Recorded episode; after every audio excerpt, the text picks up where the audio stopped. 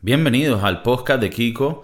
Eh, rapidito, suscríbanse, denle like, compártanlo, ponen la campanita, todas esas vainas ladillas, pero de verdad que lo necesito, necesito la ayuda para que la vaina, coño, tenga sentido, chamo, coño, lo vea más gente, chamo. Entonces ayúdame con eso. Eh, también estoy ahora en Spotify con el podcast de Kiko, iTunes, Google Podcast, todos los, todos los podcasts. Ok, empezamos, porque saben que a mí no me gusta hacerle perder el tiempo, no me gusta.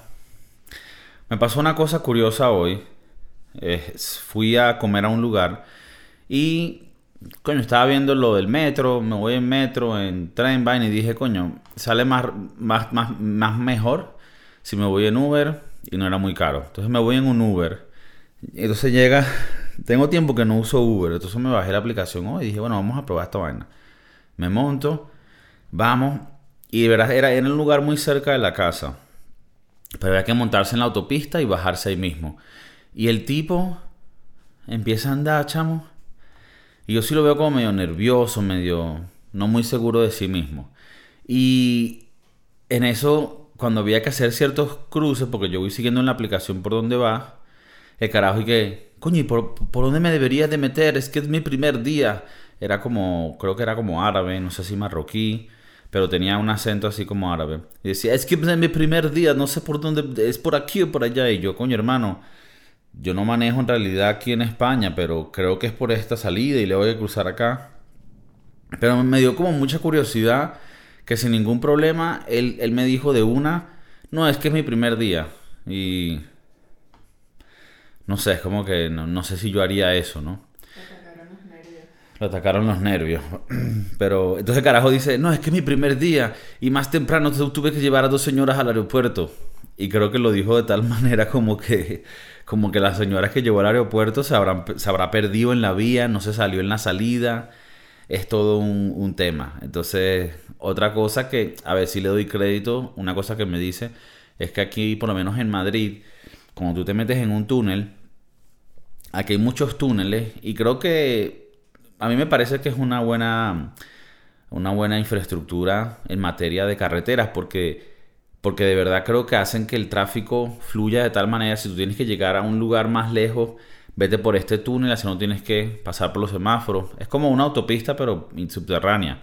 Pero el problema es que tiene, es que la mayoría no tienen señal, y entonces los GPS, los teléfonos, se les va la señal. Y entonces cuando estás adentro, tienes un cuñazo de salidas que tienes que salir de por aquí por allá, y no, no, no puedes saber cuál es porque el GPS está muerto hasta que vuelvas a salir. Entonces esa parte es un poquito como que idiota porque, o sea, no tiene sentido. Pero bueno, otra cosa que el, bueno, sería un taxista, ¿no? O un conductor, porque como es de Uber no es un taxi, pero bueno. El tipo decía ahí que no, porque es que, ¿sabes? Como excusándose por no saber por dónde ir. Es que aquí las carreteras eh, sabe, mucha tecnología, tienes el Waze, tienes el Google Maps, tienes el mapa de Uber, uno te dice para uno, ya debería haber la tecnología para tú saber. Y yo por dentro como que no, bueno hermano, tú también deberías saber cómo, cómo usar estas huevonadas, hermano. No le eches la culpa a las aplicaciones, me vas a disculpar. Yo hacía delivery de pizza en los lados de Florida del Sur hace muchos años cuando no existía el GPS, ni el smartphone, ni nada. Y esa mierda la hacía yo, huevón, a ojo. Siguiendo las vainas. Bueno, ok, si es la 157, pum, bajo a la 38 y llegaba a mis lugares. Tú me vas a decir que con todas estas huevonadas no puedes llevarme de sitio A a sitio B, hermano. Entonces me parece un poquito. Ey, yo más bien fui muy de pinga con el carajo, fui muy buena gente, le di cinco estrellas, todo bien. Pero dentro de mí digo, ¿dónde está la profesionalidad? ¿Dónde está el estándar de calidad? Uber. Coño, ¿dónde está ese extra? Y no, no voy a dar nombre de personas, ni voy a dejar nada, ni me contactes, porque yo no quiero herir a nadie. Le di sus cinco estrellas porque el chamo le está echando bola. Pero no le di, si, tú estás por ahí en la vida y la estás cagando, no le digas a la gente, no, es que es mi primer día. Asume tu pedo y di, coño, mira, si, si me equivoco, disculpa. Es que no, no me tomo en serio las vainas de la vida. No, mentira. Rata. No, pero. Pero bueno, eh, me pasó eso y me pareció que fue un poco. Un poco gracioso. Eh, que por cierto, o sea, eh, fuimos a comer un lugar que nos gustó mucho. que es de cachapa. Y cuando tú sales de Venezuela es muy difícil conseguir un lugar que haga cachapas que sepan rico. Porque la cachapa, para los que no conozcan, es como una panqueca de maíz, de harina de maíz. Bueno, ni siquiera es harina, es de maíz molido. Debería ser, ¿no? Ahora vamos a entrar un poco en, en los matices de este mundo que a veces puede ser un poco eh, turbio, que es el mundo de las cachapas. En Colombia le llaman la arepa de choclo, porque allá ese maíz le llaman choclo. Y bueno, no sé cómo lo harán en otros lugares del mundo. El maíz se usa en Latinoamérica para hacer muchos tipos de, masa. En México hacen las tortillas de maíz para los tacos. Pero bueno, en Venezuela, ellos raspan el. Ellos, ellos, raspan el maíz, chicos.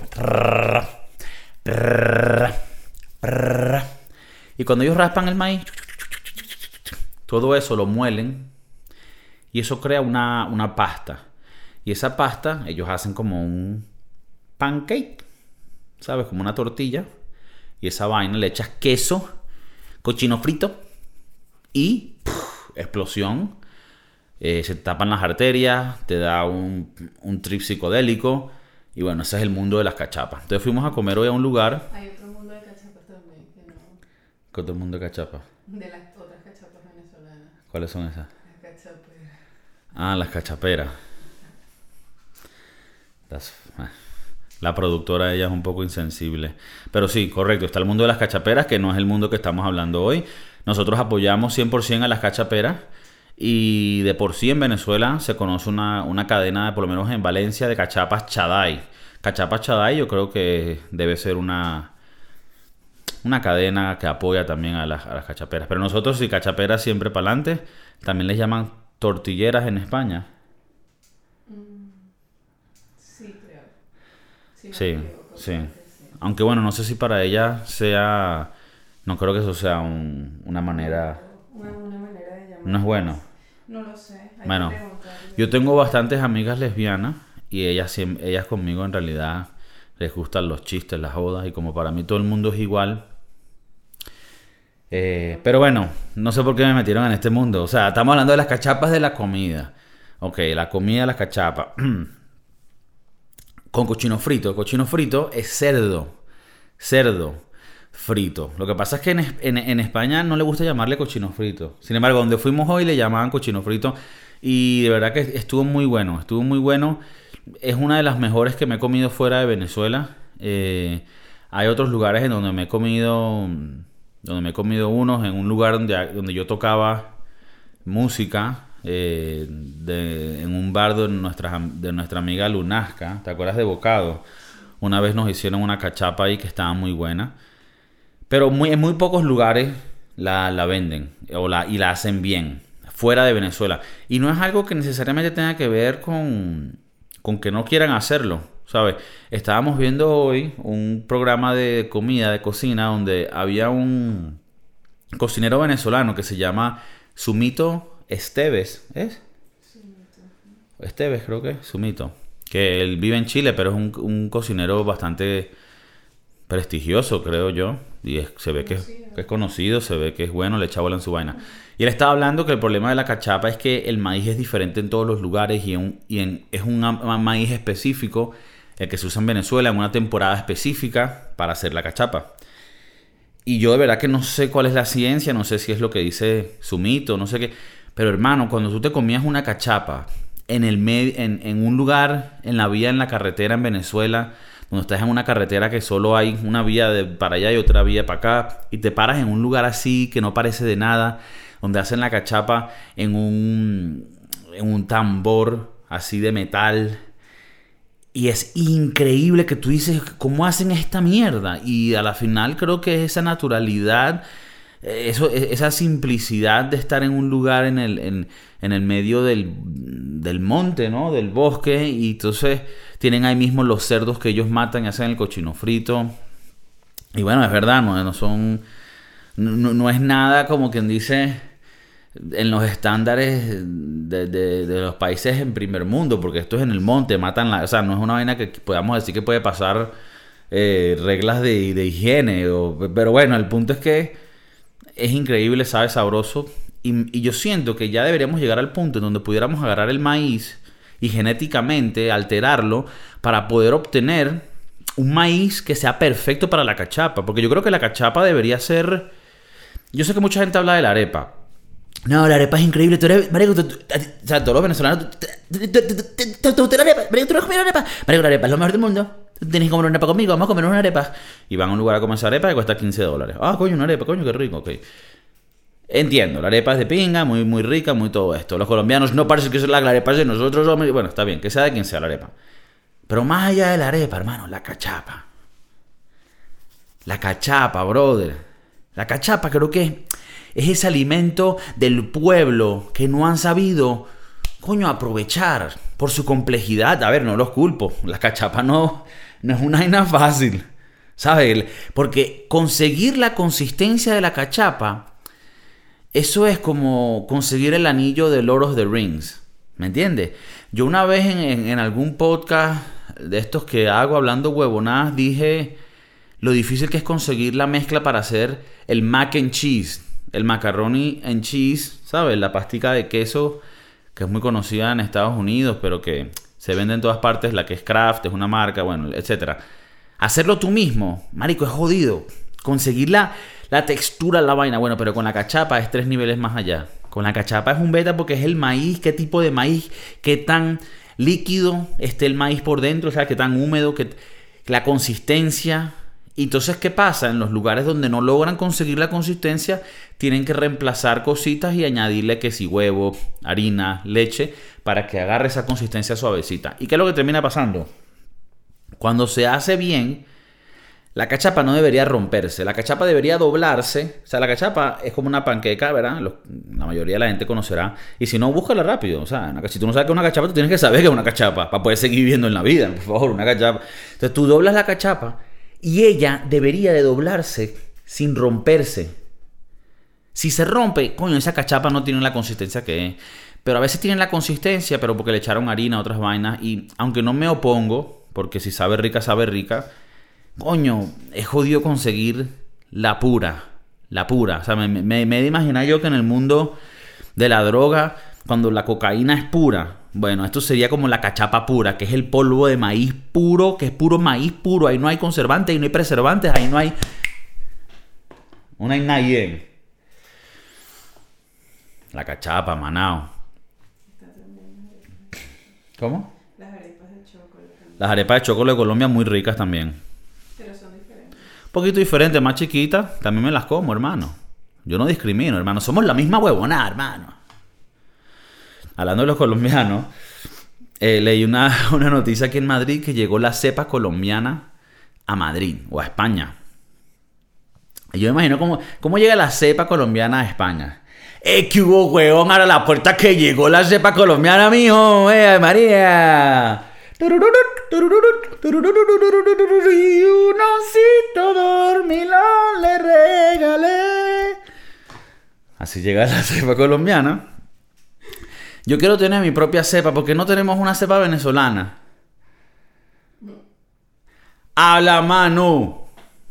Llegó la cepa bolivariana tricolor, la vino tinto.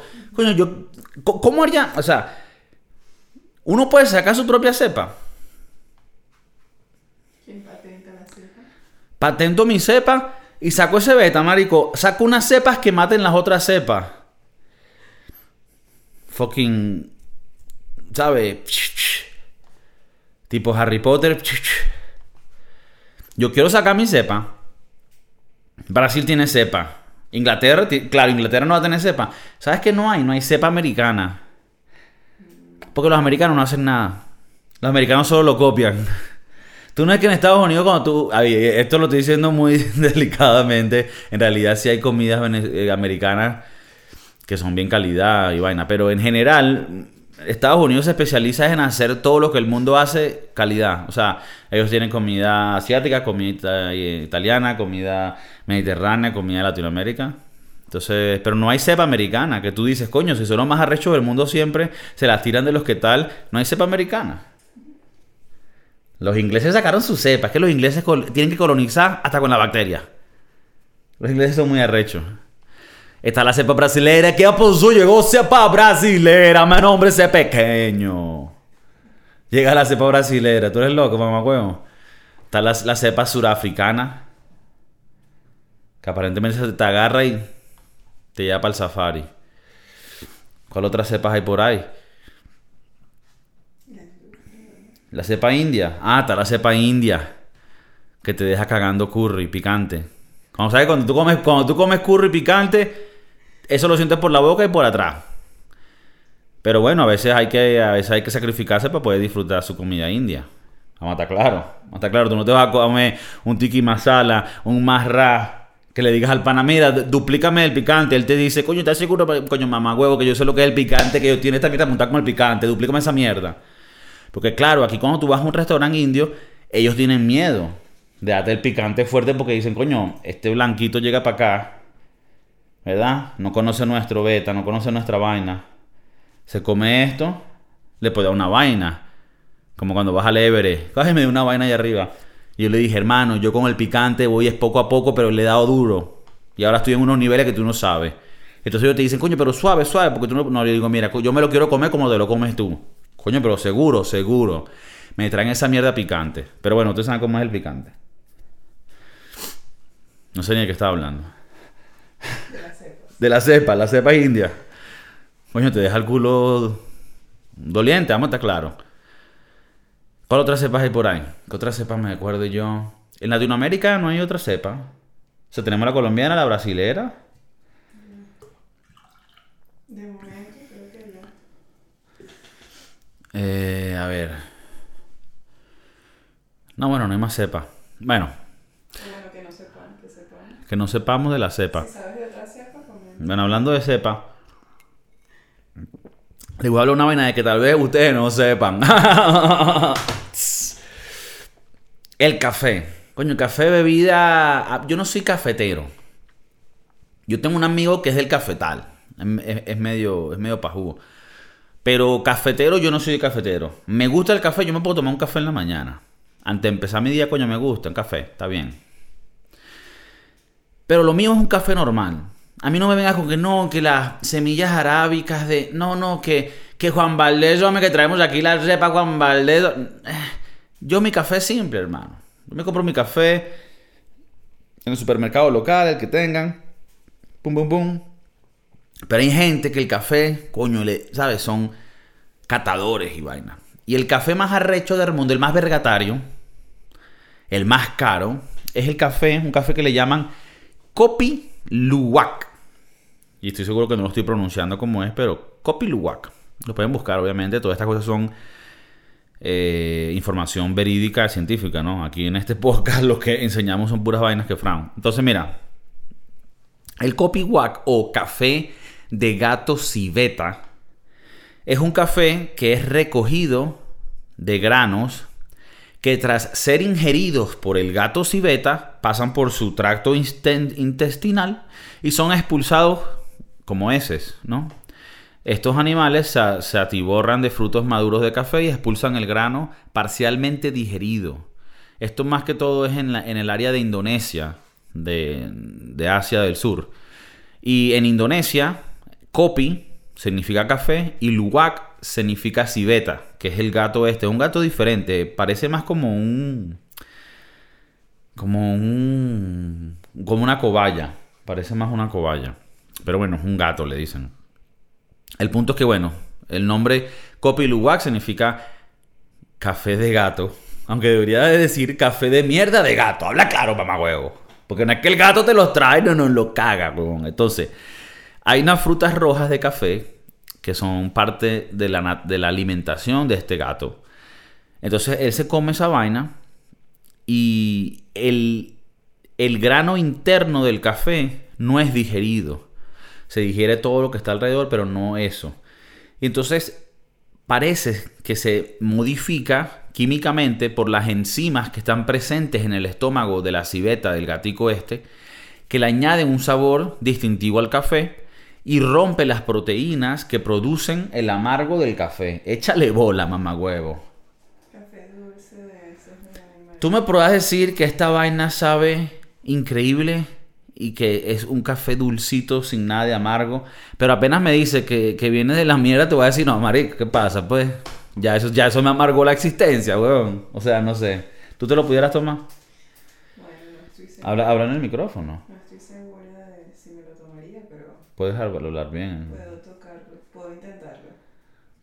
Puedes tocarlo. al Puedo intentarlo. No, puedo intentarlo. y habla- puedes hablar directo en el micrófono. Que la productora no. Uno intenta enseñar, pero no. Bueno, entonces el cibeta este. Coño, que me, que me parece un nombre calidad, el cibeta. A mano. Me parece como un apodo bueno para un pana. Un pana que se la pase cagando, el cibeta. Esos panas que se la pasan tomando café y, fumando cigarro. Fran, bueno, ya no. Ya no, él, él sabe quién es Fran, un pana que amo mucho. Él ya no bebe ni. Bueno, no sé si bebe café, pero no fuma. Y bueno, no estoy aquí para, para hablar de su vida. Él cambió, es un hombre regenerado que él, él ahora está eh, con el Señor. Diríamos, bueno. Pero esos panas que se la pasaban tomando café, fumando cigarros, tenían que estar cagando todo el tiempo. Yo le llamaría un cibeta. Coño, cibeta. El panita ese. Que se le respeta, pues, pero es que tú vas en una. estás en un viaje largo para la playa y el pana en el medio de la vaina, coño, marico, tengo que cagar. Te, jode el, flow de la vaina. Pero bueno, uno siempre tiene que estar ahí por a sus amigos. Y bueno, pero el pana cibeta sería ese. Entonces, increíble, ¿no? Las enzimas presentes cuando hay este proceso en el estómago del cibeta hace que obtenga la semilla un sabor específico y como que rompe esas proteínas que normalmente hacen que el sabor sea amargo. Lo tendría que probar. Yo creo que yo lo, yo lo probaría. ¿Tú lo probarías? Sí. Yo lo probaría. Si cuesta tanto, algo tiene que tener de. No, bueno, eh, esa es otra cosa que voy a hablar. Creo que muchas de estas cosas cuestan mucho dinero y es porque hay mucho huevón que quiere tratar de probar cosas que dicen que son, sabes, exclusivas y tal. Pero ya vamos a hablar del precio, que es una locura. Yo creo que lo probaría, pero Hay que ver si otros animales también hacen bueno, hasta ahora. Sí, yo, yo estoy pensando ahorita comprarme un gato normal de casa y ponerlo a comer estas semillas y, ¿sabes? Y ver si podemos armar aquí un negocio para salir de la, de la pobreza y de la miseria. Pero bueno, sigamos aquí un poco. Quiero entrar en los precios para que tú veas. Un kilo de café, de este café, cuesta alrededor de 900 euros en países desarrollados como Estados Unidos, Reino Unido, Australia. 900 euros que son como un poquito más de mil dólares. El kilo. En un mercado local de España, un kilo de café molido, porque es el que se consigue, pero es el mismo precio en general, es 4 euros 45. O sea, imagínate ese, esa diferencia tan grande. Entre 900 euros y... Entonces, obviamente, a ver, que se sobreentiende porque es tan caro, ¿no? Y si no lo entienden, se los explico. Tú, estos son personas que tienen que ir buscando en el bosque la mierda de estos gaticos y, de- y buscar. Entonces, cada gatico de estos no es que te caga un kilo de, de café, ¿sabes? O sea, no es- tienes que coleccionar un coñazo de mierdas de muchos gaticos para después que la limpie y, y- y, ¿sabes? Y la vaina, te quede un kilo de material. Así que tiene un trabajo. Ahora, no sé si es necesario que tomemos café de mierda de gato. No sé, creo que tal vez... Creo que, no necesitamos hacer eso, especialmente si cuesta 900 euros el, kilo. Pero bueno, díganme ustedes qué piensan, porque de verdad que habrá gente que dice, coño, Kiko, yo probé el café, mamá huevo. Y está que te cagas. Coño. Espero que no sea que te cagas de... Sino la expresión española, que te cagas, hostia. Que está bueno, hostia. Coño, Kiko, yo fui a Indonesia porque yo viajo mucho y soy estos carajos que son burda de, de refinados. Y cuando yo fui para Indonesia, yo tomé ese café. Y no sabes lo que estás hablando, Kiko. No sabes lo que estás hablando. Vale cada centavo de, lo que costó ese café. Es una experiencia increíble. Y yo te diría, coño, disculpa, no, No quise ofender. no quise ofenderte, no sé cómo sería la experiencia, pero para mí hasta ahora siento que no va conmigo. No, no es lo mío. Pero bueno. Otra cosa, otro tema que quería contarle. Eran recuerdos que a veces se me vienen a la mente y digo, coño, esto es un poco, algo interesante, quisiera compartirlo. Y lo comparto con ustedes. Con las ondas persianas de del internet dark web. Entonces, yo me acuerdo cuando yo me quedaba a dormir a veces en casa de amigos cuando era joven, cuando tenía 9, 10 años. Muchas veces, no sé si pa- si les pasaba a ustedes, al día siguiente me llevaban a la iglesia que ellos iban. ¿Sabes? Que me parece que es un poco fuerte, como que tú no deberías hacer eso. Creo que la religión es algo como muy personal. Bueno, pero las religiones siempre te buscan. Tú no tuviste un testigo de Jehová que te tocaba la casa todos los fines de semana. Sí, la religión. Sí, pero esto es como que me- yo me estoy quedando en casa de un amigo y me llevan al día siguiente. O sea, les digo cómo pasó en mi caso. O sea, yo crecí en, la- en, en- en las áreas de Miami y ahí habían todas las religiones. En Venezuela creo que también hay muchas cosas, pero más que todo es católico, ¿no? Sí, Dentro- testigo de Jehová creo mucho. Sí, entonces. Testigos de Jehová, hay muchos. Bueno, eso, eso, eso carajo están en todos lados. Donde hayan puertas, hay testigos de Jehová. Vamos a estar claros. Sí, Pero bueno. No, claro, esos son, son gente pana. Eh, bueno, yo me quedaba dormido a veces en casa. Y yo una vez me quedé dormido en casa de una gente que eran evangélicos, pero heavy. Y me llevaron al día siguiente y que no, vamos a, la iglesia. Y sabes, esta iglesia que es súper.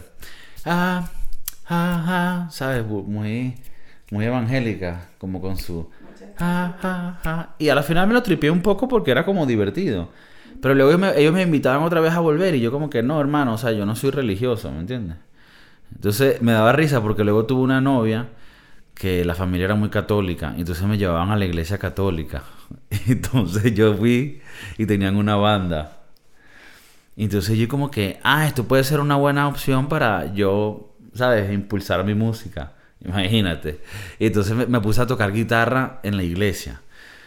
Y lo que hacía era reírme porque cuando estaba tocando veía amigos ahí viéndome o veía a la novia mía viéndome, haciendo muecas y jodiendo y era como que era un chiste, pues. Pero igual, nada contra los católicos. O sea, yo creo que toda la gente, calidad, pues yo tengo mis creencias, pero, pero sí creo que me pareció fuerte, ¿no? Como que yo nunca lle- llevaría al niño de otra persona y que a la iglesia mía. Me parece que eso es un poco, no sé, algo personal. ¿Me entiendes? La religión es algo personal, brother. Entonces no, no, no iría eh, hasta esos extremos. Eh, pero bueno, no, nunca me pasó que si me llevaran una vaina satánica y que, Kiko, amor, ¿quieres ir con nuestra familia a, la religión? Y cuando llegas al lugar y que, Demonic Starscase Demonic Stacks. y atrás cantando y que Ramstein. Here comes the sun. Snakes Kings Demonic Stacks.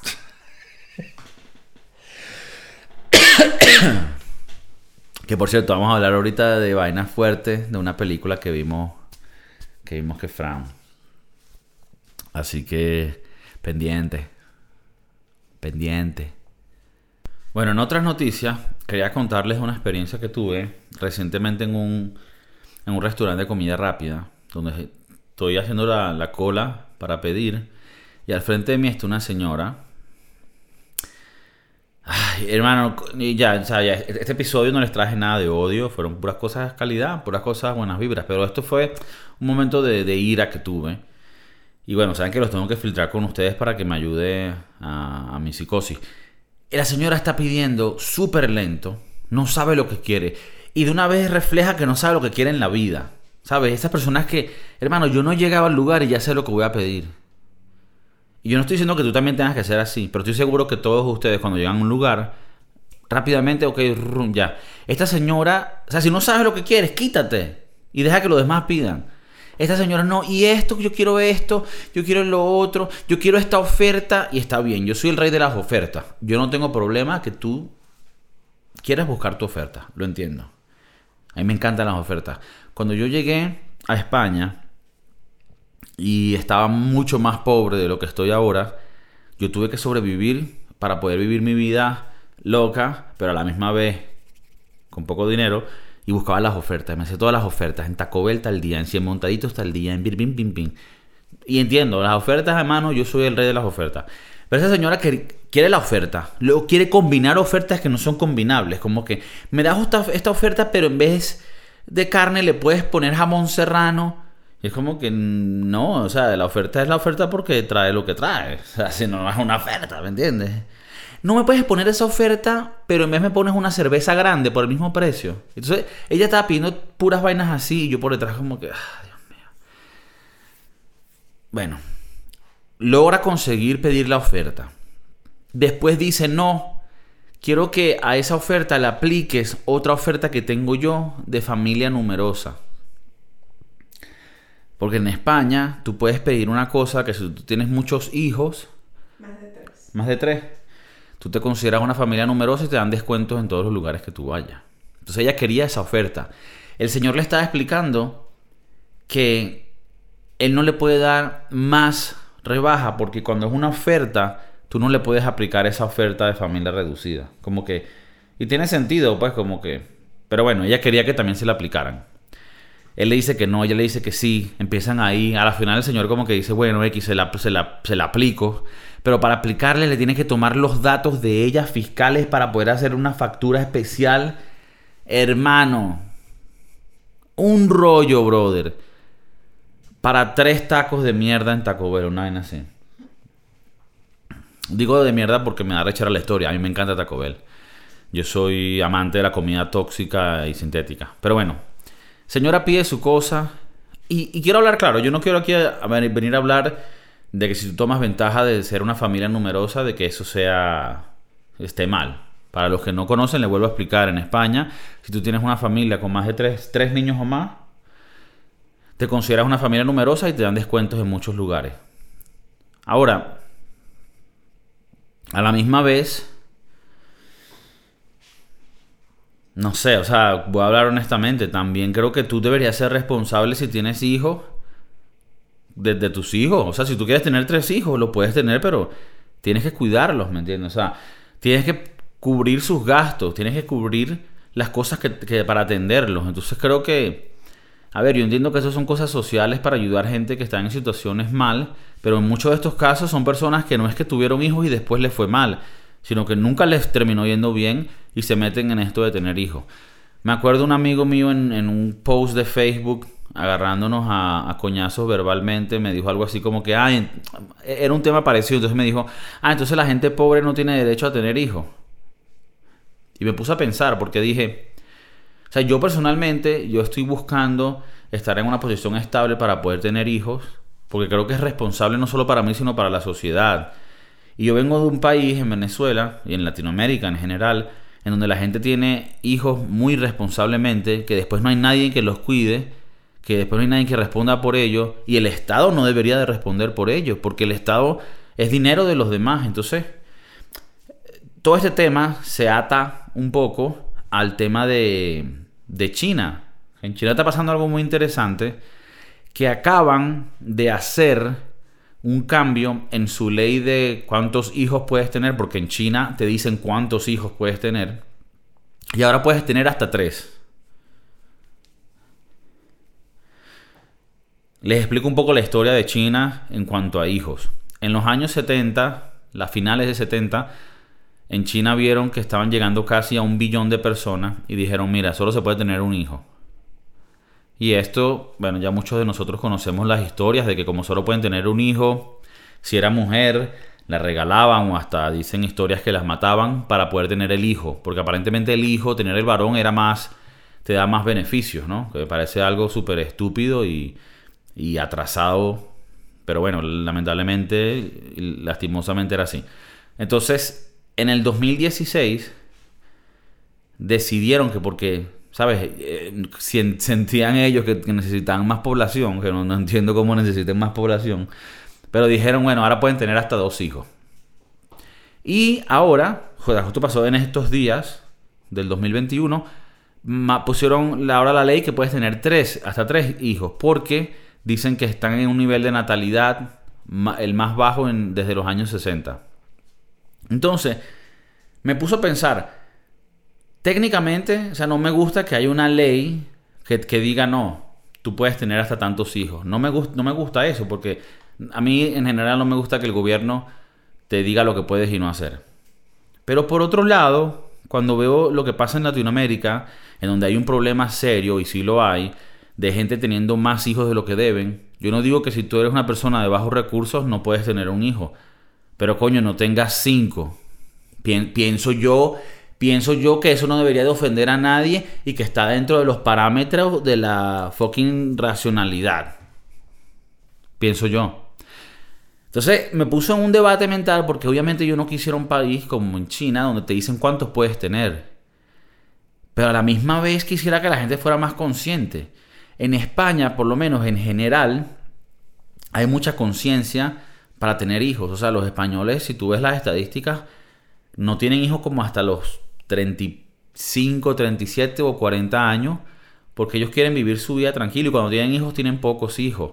También ellos como que están un poco más claros de lo que cuesta eso, de lo que cuesta tener un hijo, ellos quieren viajar, conocer cosas, entonces pareciera que aquí la cultura como tal da para que no haya tantos hijos, especialmente si no piensan que tienen la- las capacidades económicas. Entonces, Deme su, su opinión. No sé qué piensan ustedes de esto. Pero creo que es un tema bastante interesante. Que no sé cuál es la respuesta, pero me parece que para debatir es muy bueno. Entonces, bueno, eso. La señora esta, ¿no? Quiero más oferta, más oferta. Hablando de cosas del gobierno, me pareció interesante. Vi un reportaje, un reportaje, mm, échale bola. Un reportaje el otro día de cuando crearon las pensiones en Estados Unidos. Y lo hablaba un economista de España que se llama Juan Rayo. Y hablaba de, de, la dinámica de las pensiones. Y en, y en general las pensiones es un medio esquema de Ponzi, es como una estafa piramidal, porque las pensiones se supone que sean que tú vas dándole dinero al gobierno y ellos te lo van guardando en una cajita para que cuando tú seas mayor saquen de esa cajita todo lo que has guardado y te lo den. Pero eso es una farsa porque así no es como funciona. A la final lo que termina pasando es que tus pensiones las paga los jóvenes y bueno, y personas que estén activas trabajando en ese momento. O sea, el dinero que tú le diste al gobierno todos esos años nunca se guardó, se lo gastaron. Porque el gobierno siempre tiene para gastar de más. O sea, el gobierno, si tiene más dinero, ellos siempre van a saber algo para gastarlo. Porque ellos son increíbles para eso, para gastar y despilfarrar todo el dinero. Entonces, en las pensiones en general, a mí me parecen que son una estafa, si es con el gobierno, pero no te puedes salir de ellas en muchos países. Son obligatorias. Una pensión privada tiene más sentido. Yo pienso que más sentido tiene ahorrar e invertir en cosas que te den un poco más de rentabilidad. Pero bueno, meter tu dinero en una pensión privada, por lo menos es algo que estás guardando físicamente que va a estar ahí, a menos que se destruya la economía. Pero las pensiones no. Apenas tú das tus pensiones, ya se ya se lo están gastando. Entonces, ¿qué es lo que pasa? Que es un sistema, les doy un poquito de ejemplo. La primera persona que pagó, que, le dieron una pensión en Estados Unidos, ella solo pagó 20 dólares de pagos de pensión y recibió más de 22 mil dólares en pagos de, de pensionada. Me explico. Cuando la pensión la crearon, ella estaba a muy poco tiempo de ya ser jubilada.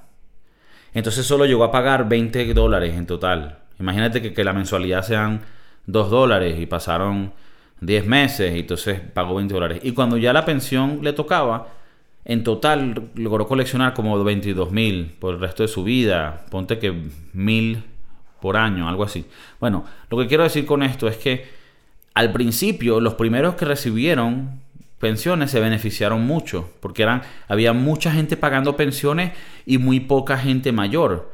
Pero mientras va pasando el tiempo hay más gente mayor y menos gente que está trabajando. Y más en estos días de los que vivimos en donde quieren que la gente viva es de ayudas sociales todo el tiempo y nadie produce entonces me parece interesante por lo menos aquí en España uno de los problemas es que no hay suficientes niños ahora que tenemos tantos latinoamericanos aquí, creo que eso se puede arreglar porque a los latinoamericanos les gusta reproducirse.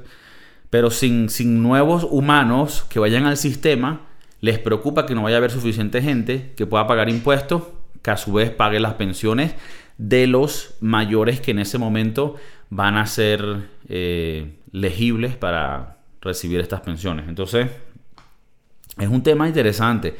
Si ustedes tienen un argumento contra esto y me dicen, no, las pensiones son reales, bueno, escribe el comentario y, discutimos. Pero yo no, yo no creo. Bueno, les quería hablar de una cosa buena que me pasó hace poco. Fuimos a un barcito. Eh, no me acuerdo cómo se llama el bar. Pero fuimos, a un barcito muy, muy coqueto, muy bonito, cerca aquí del barrio donde vivimos. Y el, y el bar, el dueño es un chino. Y, el bar es muy español, pero el, dueño es un chino. Pero hermano, tienen buenas ofertas, el lugar es bonito, es así como de lujo pero no es caro, tienen buenas ofertas. Y una cosa que me gusta es que cuando tú pides tu cerveza, eh, sabes que aquí en España en muchos lugares te dan una tapa, o sea, un pasapalo, una cosita para picar, para comer. Aquí él te deja elegir, de las que tengas ahí, de las que él tenga en la vitrina, él te deja elegir. Y me parece que, que, es un gesto tan, tan bueno, porque a veces vas a un lugar y te dan algo de comer que te regalan, y muchas veces no me gusta, porque a veces son cosas que, a ver, un poco la cultura de la tapa, a veces te dan restos de vainas que no, que no van. Pero en algunos lugares te dan cosas buenas. Pero mejor todavía si te dejen elegir, no, mira, puedo agarrar esto o este. Y siento que no es muy común que conozcas estos bares en donde el mismo dueño es el que te atiende eh, y él le ponen el cariño, le ponen la, la sazón para que tú puedas tener un, una experiencia amena, que al final eso es lo que estamos buscando ahorita todos los chavalillos, diga. bueno, unas cositas que les quería contar recientemente de unas películas que vi. podemos decir que está la sección de los reviews de película. Eh, les voy con la primera, Cruella. Me encantó, me encantó Cruella. Me pareció que para hacer una película de Disney lograron meterle suficiente como que dark ¿sabes? Esa oscuridad a la película, al guion. Creo que la, actriz, creo que si no me equivoco, es Emma Stone, hizo un papel increíble. Y de verdad que le dio un feel como que de, un background de lo que era, de, por qué Cruella de Bill es quien es, ¿me entiendes? Y no sé, me, me pareció muy, muy interesante, me pareció bien hecha me pareció que tenía los efectos de, del tiempo que era. Era como Londres en los años 50. No sé, me pareció muy bonita. Y sabes, con estas películas que siempre vienen de otras películas de antes, siempre es un reto que sean buenas y que no queden como malas, porque hay tantas que a la final no dan la talla. Entonces, bueno, Corella me gustó. Si no la han visto, se las recomiendo. Está muy buena. Véansela. Otra que me vi eh, que, que estaba en Netflix, se llama Blue Miracle o Milagro Azul. Y es, estas películas bonitas que, que te traen como un, un, buen feeling, ¿no? ¿no? es una película muy complicada, pero...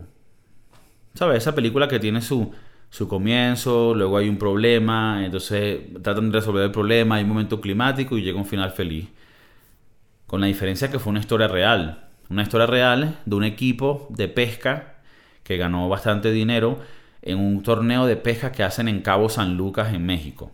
La película es con Dennis Quaid, que en la, que en la película es como un gringo que vive en México pescando, pero este año, que esto pasó en el 2014, o les obligaban a que los equipos de pesca no podían ser solo extranjeros, tenían que estar ligados con equipos locales, o sea, mexicanos. Entonces se arma este equipo entre este gringo que era medio mamahuevo, que no le gustaba a la gente, con unos niños de un, de un orfanato, una casa que recibía niños. Y entonces, bueno, eh, necesitaban pagar como ciento y pico mil dólares para rescatar el orfanato. Entonces, si ganaban la competencia, lo lograban y si no, se quedaban en la calle. Y bueno, todo con el, clima y la cosa. Y de verdad que fue muy bonito. Y que es una historia real, me parece todavía más, más, más, más interesante. Está Netflix, es nueva. Blue Miracle. Se las recomiendo, de verdad que está muy bonita. Otra cosita que noté de esta película, Blue Miracle, es que la película está basada en un pueblito pes- pesquero, bueno, en realidad es un lugar de turismo en México que se llama Cabo San Lucas o Cabo San Román. Cabo San Lucas o Cabo San Román. Bueno, es en México. Y, esto es un orfanato en México que son niños, o sea, de México. Y la película toda es en inglés. O sea, y los niños hablan inglés. El, el chamo que corre el, el- el- lugar del orfanato habla en inglés. Entonces es un poco extraño porque es como que... Los que viven por ahí hablan en inglés, los lugareños, la gente, los locales. Y es como que, a ver, yo entiendo que esto lo hacen así como que para que lo puedan escuchar personas en Estados Unidos. Pero es un poco raro. Entonces hay, hay, hay, hay, lugar, momentos en donde ellos hablan en inglés, pero dicen palabras en mexicano como güey. Entonces dicen y que, What are you talking about, güey? Entonces, a ver, es un poco raro porque...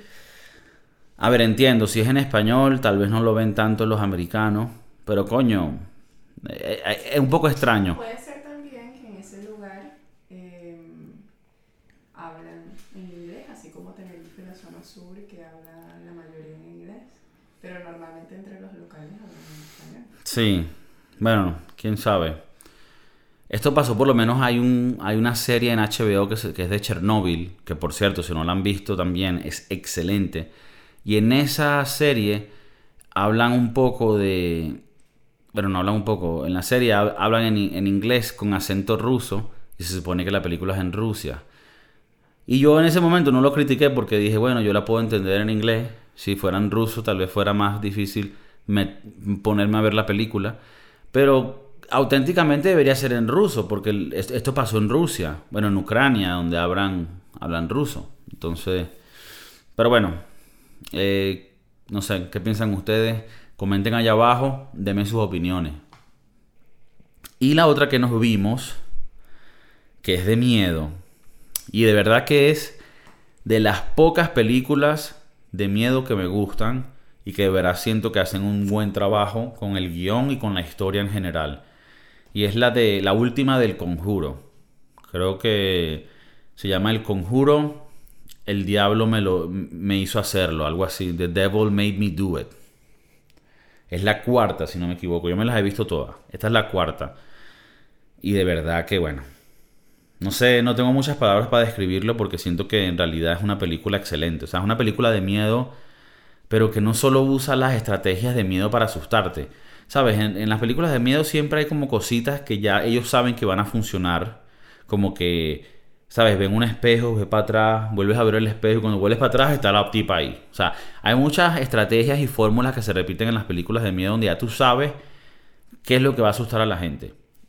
Y la mayoría de las películas no tienen mucha sustancia y lo que hacen es asustarte de, de esa manera barata. Pero todas las películas que yo he visto del conjuro son excelentes, dan miedo de verdad y tiene una historia real. Bueno, aparte que estos son basados en historias reales, pero digo, el guion eh, está basado en historias de personajes que tienen esencia y hace que tú de verdad sientas la historia más allá de una película de miedo, sino de una película buena y ya. Entonces, el conjuro, de verdad que se la, se las recomiendo. Eh, y de último,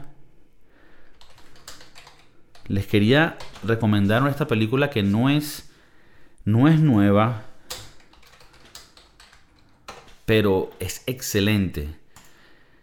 Se llama, en inglés se llama The 1517 to Paris.